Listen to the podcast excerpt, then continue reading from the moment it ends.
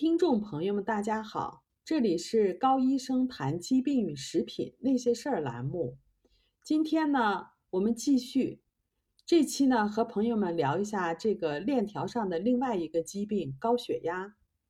说到高血压，我们脑子里头马上就会出现一个医生的建议：少吃盐。是的，五十年来，医学界一致认为。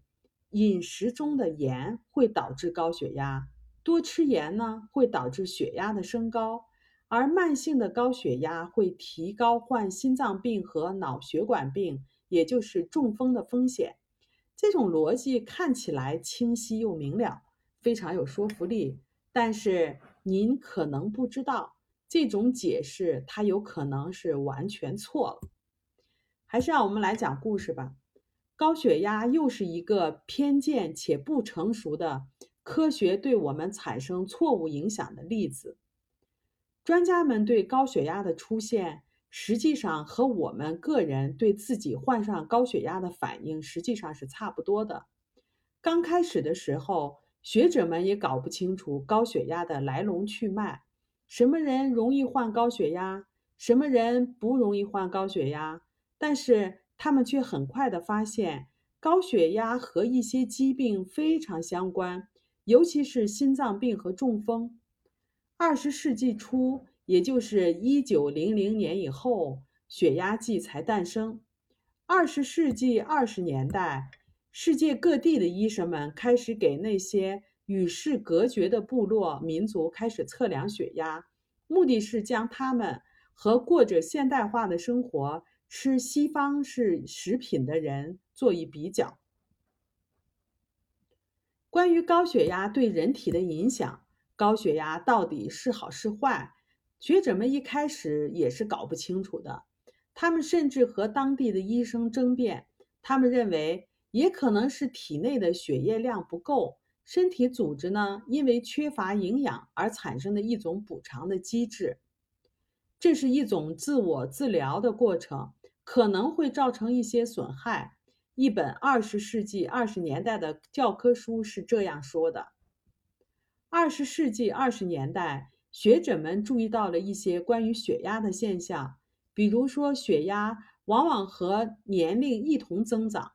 至于欧洲和美国的情况就是如此。其实他们也看到了糖尿病也是有这个规律。当然，和年龄一起增长的还有我们的体重。时间慢慢的过去了二十年，医生们发现，美国和欧洲人身上的情况其实并不是人类的普遍的现象。那些尚未接受西方文明的部落就没有这种问题，就像是肥胖和糖尿病一样，土著人似乎没有高血压，也不存在着血压和年龄同步增长的现象。年轻人的血压也不高。也不会因为年龄的增长就增加。相关报道首先出现在菲律宾，然后是新墨西哥州的印第安人等等许多与世隔绝的部落。但是呢，情况有了变化。二十世纪六十年代，当这些族群逐步的接受城市化和西方文明以后，一直生活在世界各地。而且，在行医的医生修奇·特洛威尔医生报道说，就像是糖尿病和肥胖一样，高血压在这些族群当中也逐渐的增多了。一些相关的报道也开始出现了。到了二十世纪八十年代，来自全世界的一百五十多名学者。发布了有史以来最大规模的高血压流行病学研究结果。这种西方化疾病的模式清晰可见。学者们测量了全世界五十二个大型人群的血压，其中四个被公认为生活状态更加原始、不受现代化文明影响的部落。这些部落人的血压不仅是研究报告当中最低的。也不随年龄增长而增高，他们甚至不知道高血压为何物。我们是不是也看出了点端倪？高血压可能与西方化的饮食结构是相关的。至于高盐导致高血压的假说，就像是饱和脂肪导致心脏病的假说一样，也不断的被临床结果所否定。在系统性的研究临床数据以后，专家们发现，将高血压的病人的盐的摄入量减半，比如原来是八克的摄入量，现在减到四克。当然，这种这种减法的话，在现实生活中是很难做到的。如果是这种减的话，可以平均降低四到五个毫米汞柱的血压，而对于我们正常人采取这样的方式的话，大概只能降低两到三个毫米汞柱。可是这种程度的降低又有什么用呢？程度最轻的一期高血压比正常值。至少要高二十个毫米汞柱，而二期高血压的话，比正常值至少要高四十个毫米汞柱。这就说明饮食中的高盐不是导致血压失调的主要因素。那么，如果盐不是问题，那么什么才是问题呢？有长期的历史证据显示，糖才是问题。早在十九世纪六十年代。德国营养学界的传奇人物卡尔·冯·沃伊特就曾经提出，摄入碳水化合物会导致我们身体产生水分的滞留，吃脂肪则不会。华盛顿卡耐基研究所的营养学研究室主任叫弗朗西斯·本尼迪克特，一九一九年也确认了这个现象。并和同事们一起发表了这个成果。一九三三年，美国哥伦比亚大学的学者们发现胰岛素又被带入到了这一个理论。简单的来说，胰岛素似乎能够起到和利尿剂相反的效果。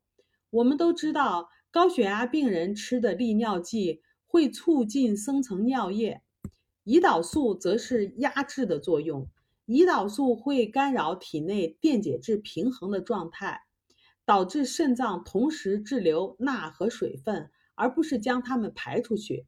这也正是胰岛素在痛风上发挥的作用，促使肾脏滞留尿酸。二十世纪五十年代，有学者发表了文章《胰岛素的关联抑制尿液生成的作用》。十年以后，胰岛素对肾脏产生的作用。导致盐分的滞留，促使血压升高的生理化学过程被阐明清楚了。德克萨斯大学内分泌学家拉尔夫·德方索，他和吉拉德·雷文，呃，是一样研究胰岛素抵抗和代谢综合症的先驱。用他的话来说，胰岛素通过对钠的控制，在高血压的形成过程中起到了重要的作用。对于本身已经有肥胖或者是患有糖尿病的人而言，因为他们已经有胰岛素抵抗了，那么这种作用就更加的明显。二十世纪八十年代，哈佛大学的内分泌学家叫路易斯·兰兹伯格，他后来成为了医学院的院长。他发现了胰岛素促使血压升高的另外一个机制。也就是刺激我们的中枢神经系统，他的这个发现和其他的理论被整合到一起以后，用于解释了为什么肥胖的人多发高血压，因为他们患有胰岛素抵抗，所以长期的胰岛素偏高，刺激了神经系统，提升了心率，并且收缩了血管，而且长期使血压升高。由于肥胖者的交感神经通常更加兴奋，所以这个理论是很能说得通的。这些胰岛素导致血压升高、诱发高血压的机制，都直接和糖的效果相关。如果糖精制的碳水化合物能够导致胰岛素抵抗，从而长期使胰岛素的升高，那么这种机制就足以导致高血压。关于学者们在高血压实验中采取限盐的方式而取得的进展，有一种可能是有些人对盐过于敏感，而有些人没有。盐的敏感性是一种不太确定且存在争议的概念。这个概念认为，部分人对饮食中的盐分特别敏感，根据吃盐量的不同，他的血压会有上下的波动；而对于盐不敏感的人，则不受吃盐的影响，血压来说是相对稳定的。公共健康机构知道了这点以后，他们的逻辑是：反正对盐敏感的人也会从中受益，而不敏感的人也不会受什么损失。但是经过研究发现，对盐的敏感还可能和胰岛素抵抗以及代谢综合征相关。比如说，破坏了老鼠肾脏的毛细血管。就可以导致盐敏感性高血压，而果糖也就是糖的一种，它能够造成相同的破破坏效果。这些实验和现象让学者们猜测，盐的敏感性是由于胰岛素抵抗所造成的。如果真的是这样的话，最好避免摄入更多导致胰岛素抵抗和代谢综合征的东西，也就是糖。以及精致的碳水化合物的控制才是治疗的根本。您看，西方化疾病的链条上是不是又窜起了一个疾病——高血压？下一次呢，我们再跟您聊一下另外一个疾病——老年痴呆。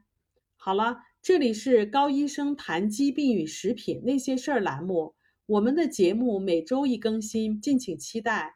我们也有微信群。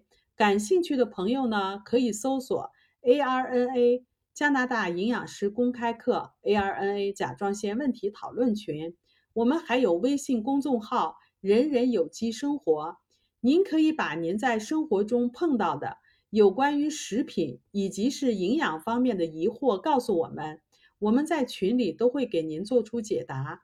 请跟着我们，让您自己和家人变得越来越健康。